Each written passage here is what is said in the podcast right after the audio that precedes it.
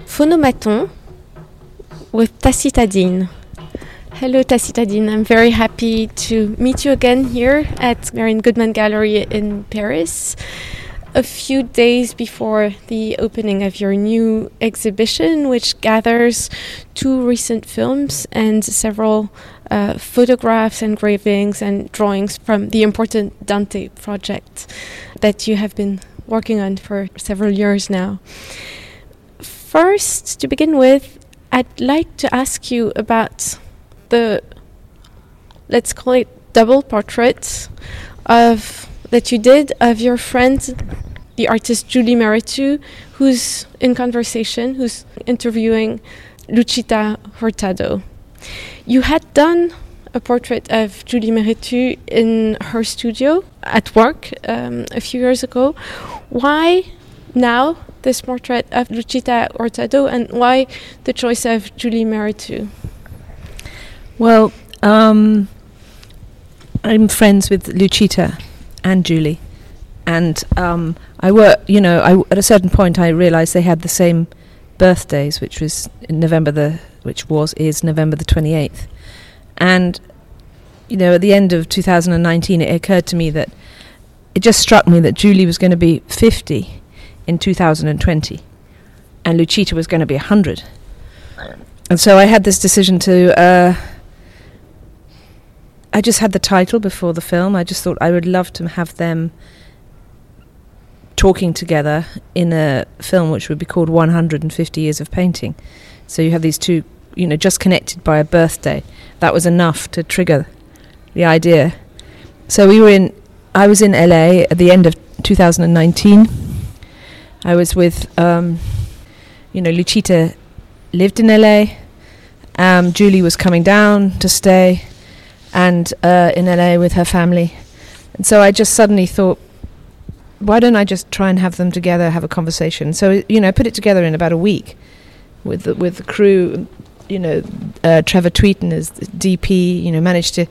We just made a film together, so I asked him, and he was coming back. You know, every it was just like a blessed moment where we were all together. And then Matt Mullican, who was is Luchita, the artist, who's Luchita's son he was also doing a project in San Francisco, so agreed to come via LA. So suddenly we were this, you know, in Luchita's apartment um, ha- on a beautiful s- sunlit Californian day, and having this. And I did, you know, vaguely th- think, you know, should I wait until November 2020 when they're actually 150? And then, I s- and then, thank God, I thought, no, I should do it now. You know, it's the year, even if it's not the right date because you know I thought well Julie's bound to have a big party on her birthday and I knew Luchita was supposed to be having an opening at Tamayo Museum on her birthday 100th birthday that was the plan so I did it on it was January the 3rd and thank God I did because of course then the world changed uh, the pandemic came and uh, and Luchita didn't make it to 100 she died in August and um, and I during the lockdown, I you know took me a long time to start it, but then I worked making that film, which was a very very complicated edit actually, because it. Um, I, you know, it was it was to be a sort of it was it is a conversation, even though Luchita probably understood the form of an interview more at that point than a conversation because that's what she'd had to do in the last two or three years since the beginning of you know the rebirth of her career or birth of her career. So she was in sort of more like a sort of interviewee stance, but it was supposed to be. It was framed very much as a conversation between two painters. The, uh, in, compared to other of your artist portraits, the camera is very close to their faces. Why did you choose Oh, that? uh, not exclusively so. I mean, portraits is quite close to David. Um, maybe I'm getting closer and closer. Um, that, in a way, was also also came about because I actually always try to film with two cameras. One of them a sort of more establishing camera, and one of them a more kind of close-up camera. And um, so I can cut because film is complicated because you have ten-minute rolls, and then it you have to change them the the roll, but um, which takes is an interruption, but you know you, your subjects carry on talking. So when you refilm again, they've gone somewhere else entirely. So the job is then always to um, try and get from one point to another point through editing. And often I use cutaways. So uh, what I call cutaways, you know, like sort of a hand where you don't see speaking. And what happened? So I had one camera that was concentrating on details and cutaways, and another camera which was more establishing of the pair of them. And that camera just broke down during the filming, and um, so in a way it was just by accident or by the situation or contingency that that happened. But of course, it it makes for an even greater in- intimacy. So I really had to rely on this camera then. I had to, you know, had to cut very concentratedly with one camera, and then, um, you know, edit to to the way that you don't notice that the huge gaps in time which happen in the manufacture of a film, and and that's what takes so long. You know, is trying to. It's quite a complicated, and I do it on my own, and, and it, it's like a sort of weaving in a way, or building bridges between moments. They're both painters, and I think there's, I've always thought there is a very strong connection between painting and cinema, the way you practice it, maybe in their relation to time. Would you agree with that? Yeah, I mean, I see myself out that have out of the painting tradition more than the cinema tradition. I mean, I, I think what I do is related to depiction more than narrative, and um, I've explored that a lot. Obviously, with Antigone, it's all about my failure to use narrative. That f- th- that project. So um, yeah, no, that that is absolutely the case. So yes, so my my films are always related closely to painting, and especially in a way the portraits. You know, but of course I'm painting in time with time. And actually, even when I filmed Kodak here in France all those years ago, you know, the only way I could get permission was that I said it was, you know, from the painting, from the artist, is not from cinema or documentary, Mm. and that it was like painting with film. That they could understand, whereas documentary was a threat. You see, so but it, but it actually is true to the the roots of what I do. A few years ago, you were extremely worried by the future of film, and you got extremely involved in the defense of film. How has it been in the recent years? Has there been any evolution, and is it any better? Yeah, I mean, it, briefly after that, we did a big event in in Los Angeles in 2015 called "Reframing Reframing the Future of Film," and it was uh, with Christopher Nolan, so and um, Kerry Brougher, who was then the head of the Future to Be Academy Museum. So it was from sort of museology, kind of uh, cinema and art, in a way. We met it, did a very kind of high-powered board meeting, and um, with a lot of, you know, important people in the industry, because of course the industry was, uh, unfortunately, they're the ones with the power. And um, it was, you know, briefly positive. Kodak got its identity back to some extent. It was going well. Um, but then, you know, um, and then obviously the pandemic has come and introduced a sort of lazy viewership and streaming, and now the whole of cinema is in threat. So it's not just the medium of cinema, you know, film or the former medium of cinema. It was, it's the whole of cinema, Mm. and um, I think it's a it's a desperately important moment now, and I know that Christopher Nolan took a great stance against Warner Brothers for streaming, and you know took his film to another studio, and um, you know because they were just giving up theatrical presentation, and I mean that's a disaster. It's I mean can you imagine losing cinema culturally? I mean it's so short-sighted, but you know as with the medium, um, the short-sighted people have the power unusually. So, so let's just see if we can survive that eclipse or apocalypse or whatever. But I, I hope cinema survives and theatrical presentation survives. It's important. In the exhibition, there is a new film that's called Fata Morgana, which is the film of a mirage. in a kind of desert, and there are forms appearing, sort of mountains or cities, constructions. Doesn't really know. And I thought it was strange that a mirage shows in a film. Um, maybe that it could be seen as a kind of image of cinema. well, I've been pursuing Fata Morgana for a while. I mean, not that I've been pursuing them, but I've been wanting to see a Fata Morgana for a long time. And ever since, um, you know, Werner Herzog's amazing Fata Morgana in the desert.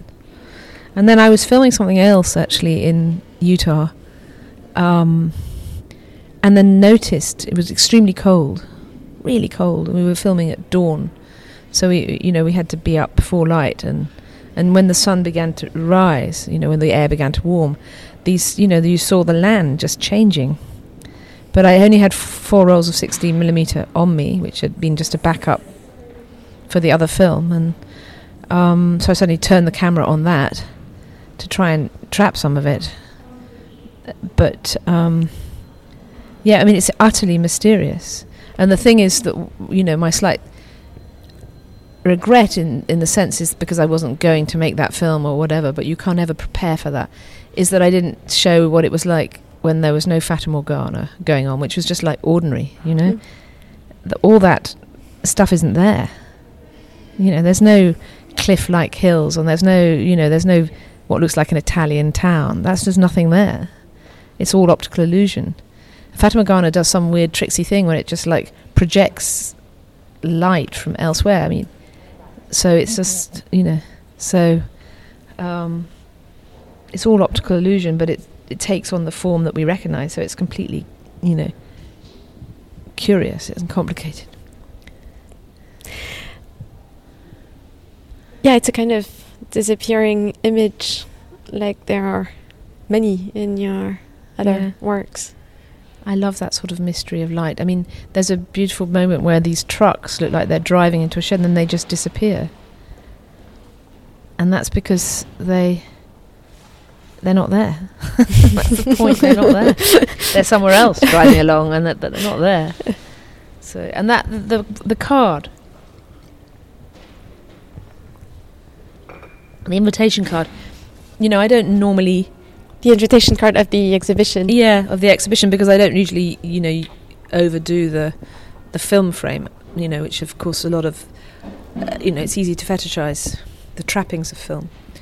Um, but this cut here is where the shot between the two stills, between the images. Well, what? No, this is where these are my off take, my outtakes, as it were, and I cut the the actual shot that I used. I cut I cut it from it here. So that's the frame before the first frame of the image, and this is the frame after.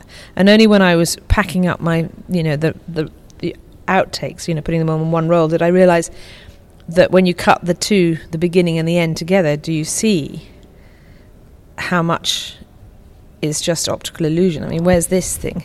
Where's it gone? You know, it's just so strange. This black shape. I mean, it's just not there anymore. What is it? So it's interesting. So I, d- you know, that's why I made that card. You you have filmed other natural phenomenon before, such as an eclipse, mm-hmm. and there's also in the exhibition this short series of uh, collage called Pan after the god, which god of um, nature mm-hmm. uh, fecundity, um, which, from what I've understood, is a kind of a paradoxical antique memory of California. well, it. Well, I've been long interested in Pan actually. Um, I think he's a very mysterious god, and um, um, it was my son told me he's the only god who died. You know, the great god Pan is dead. You know, but Pan obviously that word is you know pandemic and is is is back around and being used a lot. I mean, you know, Cy Twombly's early sort of collage drawing of Pan was really really kind of pivotal when I was young when I first saw that. But you know, the reason the connection to California is because I was commissioned to make an exhibition, I mean, a film f- in celebration of the Getty Center in uh, LA, the building which was turning 20, which was 20 years old, but I somehow missed that one. It's now turning 25 this year, so it took me, f- this whole thing took five years in a way. And, um, and the thing that I attracted me most when I first went there and climbed, you know, and drove up the Getty Hill was the strange f- flora and fauna that has this sort of Hellenic quality to it. It's quite eccentric, you know. And I think that was John Paul Getty's vision was to create a sort of Greco-Roman Roman sort of fantasy in California with the, with also with the villa that he built. And um, so I decided to make a film about everything except the building, which is so prominent. You know, it sits twinkling on the on the hill in Brentwood. So I decided to film everything, you know, all the other bits. You know, making it, you know, really trying hard not to film any of the building or the or the furniture. They have so much exterior furniture. You know, CCTV cameras and um, you know everything like that. So. Um, you know, and if there was anything of the modern world, I, I, I cut it out. I was quite strict. They, but they have a lot of deer that wander through and birds of prey, and it, it's um, and then, then then the soundtrack. If you know the soundtrack of the Getty is the 405 freeway, but so I actually just invented a soundtrack of, of what I imagine, you know, just a, a, a fiction about what ancient Greece or classical Greece might have sounded like. And then I asked the Getty uh, particularly Jim Cuno, if I could borrow objects, antique, you know, ancient objects from the collection and just have them lying about in the film, which is, you know, if you knew the Getty, that's a huge ask because they, you know, they're quite uh, protective of things like that. But he agreed, and so I've, I managed to borrow these objects, just you know, that just lie in the grass. And the other thing that was a bit mysterious is that there had been incredible rains, so it was quite verdant. California's not usually verdant, but for the film, it's suddenly quite verdant. So it's mysterious, and you don't really know where it is. And that was the point. And I called it Pan Amicus. Pan because of the great god Pan, and Amicus because of uh, friend, because of this reference to in Wind of the Willows, where they call Pan the friend and helper. You know, and you know, Getty was a sort of friend and helper for me when we first went to LA. And um, yeah, so that's Pan Amicus, and then I was, I just was making those collages, talking to somebody on the phone, and just started doing them, and so yeah, a little homage to Pan, and in a weird way, the the drawing here, um, Casus slightly relates to that too, um, but probably in a way that no one else knows but me. there is a connective thread, which is. Which Well, is so Cassius is two legs coming out of the frame.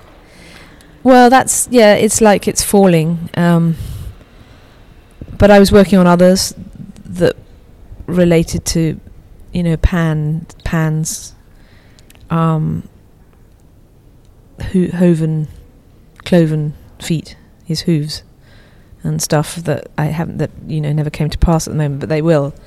But it's just that that was the only one I finished. so there is this connection to this drawing, which is the beginning of working on this screen printed on paper. And uh, and very funnily, I found this. You know, I was going to take away with me a drawing from 1991 when I was at art school. Jeté.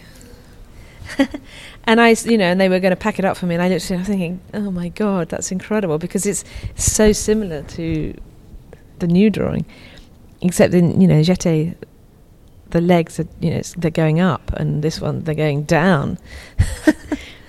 so I thought that was quite funny. So I, I suggested that we showed it.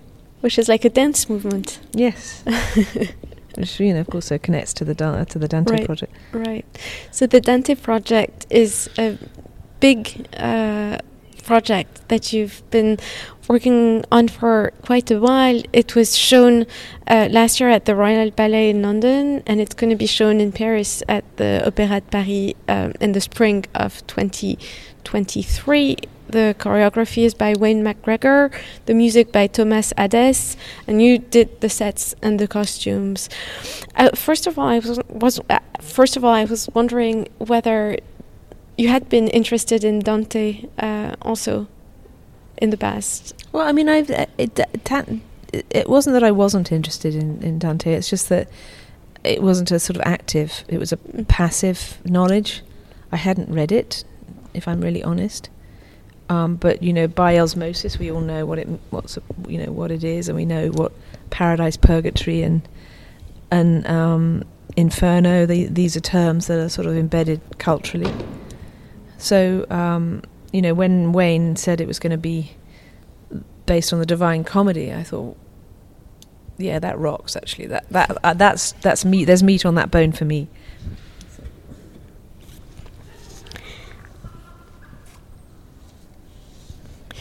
And so, how did you? So, the the the ballet is divided in three parts: um, Inferno, Purgatory, Inferno, and Paradise. Um, and for every part, you did works in various media Mediums. mediums. Um, how did you choose the forms that you would relate to those? Let's say atmosphere. Well, or I mean, uh, topics. I mean, I'm sorry to correct you on that, but I'm trying to make mediums. I'm, it's a political thing because media has lost its meaning and um, doesn't mean the stuff artists use anymore somehow. it's been co-opted by social media and digital media and the media. So mediums is a much stronger and nicer word. So I use it politically now, Good. especially in relation to film because you know using the word medium about film as opposed to technology had a radical effect on how people behaved with it in relation to it. You know, you can't, um, you know, uh, uh, mediums don't go obsolete. You know, as soon as you say it's a medium, not a technology, people are, you know, they, they, they lose their language. You know, I'm no longer a Luddite. I'm just normal. so, um, well, what happened with the Dante project? Because, of course, I'd n- never designed a ballet before.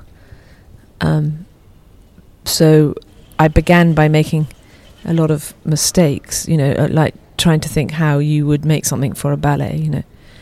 And um, and at a certain point, I realised I just had to go to the place where I was most comfortable, which was my own work. So I decided to make it a trajectory from through my mediums, and um, but also through from which was drawing, starting with drawing, then photography, and then film. So that was in a way deliberate to have, uh, and I think both Wayne and Tom also had the desire to make that each movement very very different qualitatively. So um, so uh, so I started also in negative, and you know hell is cold, inferno is cold. So I, I drew in negative, um, uh, ice a, a kind of ice scape, which meant that I did it with blackboard. So I had to draw black for white and white for black. It was quite hard actually, and I literally did try, try and draw it in negative, and then I turned it upside down, and um, and that was the backdrop for Inferno. You know, and it had a black circle on the stage, which was you know to represent the circles and where the, the souls were, and it had a, a sort of mirror circle and a very low ceiling, so which uprighted the world. You know, uprighted the mountains. So that would be the world you cannot get to. So yeah, Inferno, negative to positive, and from abstraction, no, from in figuration or uh, representation rather to f- abstraction, from monochrome to color. Um, so I needed something that was b- stood between uh, negative and positive, and uh, for purgatory, you know, this middle state. Not and um, and that's why it suddenly occurred to me that if you put a jacaranda tree in negative, you get this kind of green tree, because jacaranda trees in LA are very particular. They they the whole tree, all the foliage turns purple. Not there aren't leaves and flowers. It's all turns purple. So, so for Purgatory, it's big uh, photographs of this tree that it's just you one. It's just one. It's called Threshold to to Purgatory. There are there are various versions of it now. There are the various cornices because I made more than one. But Threshold to Purgatory is the tree that stands on the stage, and its its foliage is it's a it's a a positive print of a negative. and the negative is an eight by ten negative. So we made an internegative sort of. You know, there's certain sort of analog um, stages you go through, so you can make a negative into a positive print in the sense that it's, um, but keeping the negative. It's a bit complicated, so maybe positive print is the wrong thing to say. Negative into a, a print. so it And just means the pink, the purple is is green. You know, that's the point.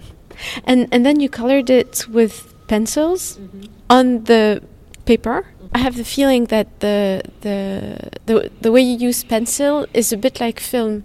It's as if it's like a it's a like a, a pellicule on the film that you add with pencil, like a film, and maybe also like the way you sometimes um, put masks on. Yeah, yeah, no, it is. Hey, that that's true. I can see that. As you can see that, yeah, ma- in masking in a way, yeah, it's yeah because it just brings out the tree, makes the tree more present. It's not distracted by the background. So yes, in a way it is, and the the translucency of the pencil, so you read the background, but but you don't read it i- prominently. So I can, see, yeah. Were there some? Were there some other images you looked at? Why? I mean, who are of particular inspiration, or that you were uh, while while you were doing those? I mean, in art history or in um, Do you mean for the whole project, or particularly the trees? particularly the trees. no, not really. I mean, that was the weird thing. It kind of, I was in a. I don't know. I, I mean, it's almost like I can't really remember, but all I remember is being in a hotel room in London and just. I don't know what possessed me, but just ma- flipping the an image of a jacaranda tree on my f- telephone into into classic invert into negative, and then it was instant. I don't know why. I mean, to be honest, I never know why really, but I did it and then I instantly knew. I mean, in terms of looking at images for the whole project, for sure. I mean, I, I've known about. In fact, I probably know about Dante's, you know, more through Botticelli's drawings than through reading the original. You know, I, I love those drawings when I saw them years ago. Yeah, there was a whole show at the Royal Academy when I was quite young, and I just loved those. You know, and, and the whole idea of you know these figures, Dante and Virgil, that just repeat, completely cinematic. You know, as they go down, the the the viewer, you know, the vo- which they are, repeats as a motif, so it becomes like f- film. Um, and I carried that through life for years. In fact, I'd even used that before that idea with Blind Pan and which is like Antigone and Oedipus, like you know, d- becoming ciphers.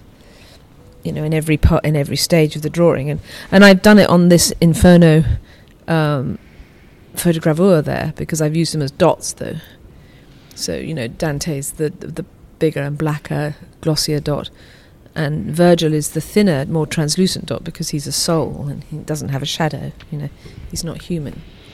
And coming back to Purgatory, the tree is also a little bit like a Fata Morgana, uh, coming out from underneath the surface of pencil Yeah, on the. It's nice. I mean, you're thinking y- you're seeing it that way, which is really interesting. I mean, partly because I I, I know about the manufacturer. I no longer see. Eh, you know, I see I see something else. But yes, they they have an otherworldly quality to them. Otherworldly. That's And why and I like that have- green. And and they do have that very unreal color, which is the result of the negative. Exactly, but they're still green, so Yeah. it's beguiling. Yeah. yeah. Yeah, No, that was the point. yeah. And the and the final uh, parts of the of the project is Paradise, which is a film. I mean, here we have some. Uh, We have uh, some screen prints. They're actually multi-layered screen prints, many-colored screen prints.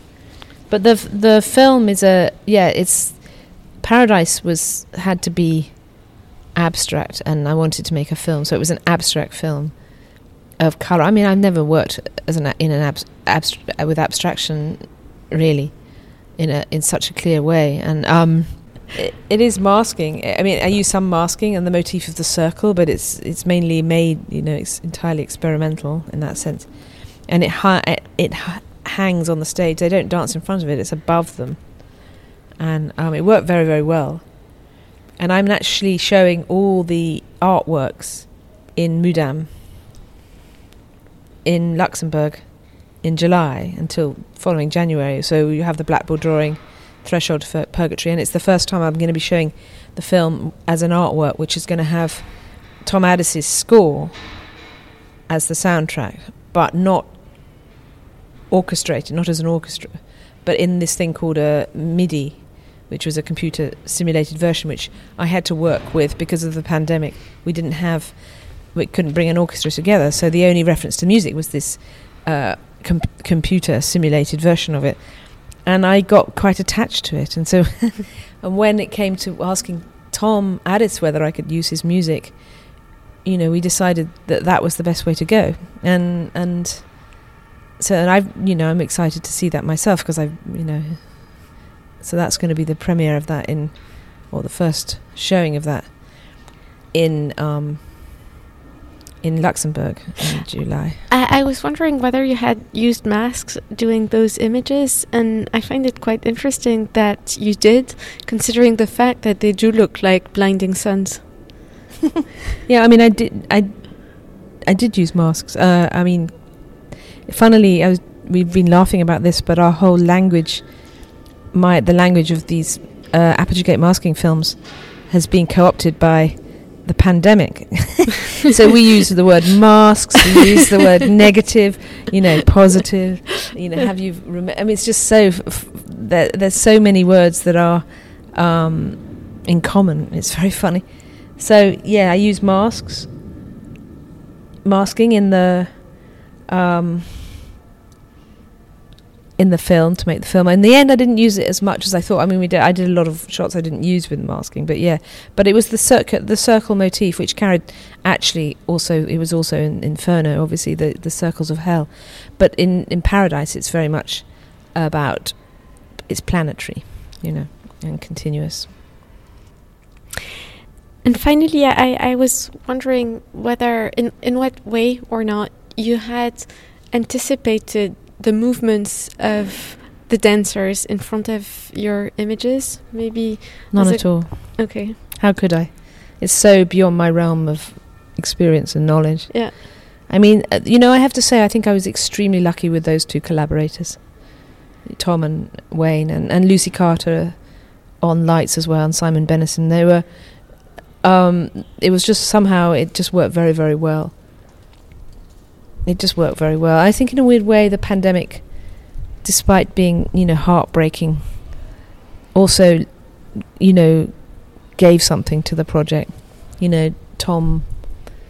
You know, pa- I think worked quite a lot or changed quite a lot. Purgatorio, um, the map, the music, in pandemic, and um, you know, and then I had longer to sort of make the film the length that actually would because of course I had to make the images way before the, even the music existed, so it was quite strange way round. Actually, I came first, and then um, and then the costumes as well. It, you know, the whole thing, and then of course, I think the reception. I think it really mattered that suddenly we'd all been living a version of this. You know, inferno. Some, if, you know, some for some people, you know, COVID nineteen was hell. For most of us, it was purgatory, and for the release of it afterwards is, is a sort of paradise, you know, or it would have been had Putin not invaded Ukraine. And, but, you know, so there was a sort of analogy somehow there. Thank you very much. It was Phonomaton with Tacita Dean.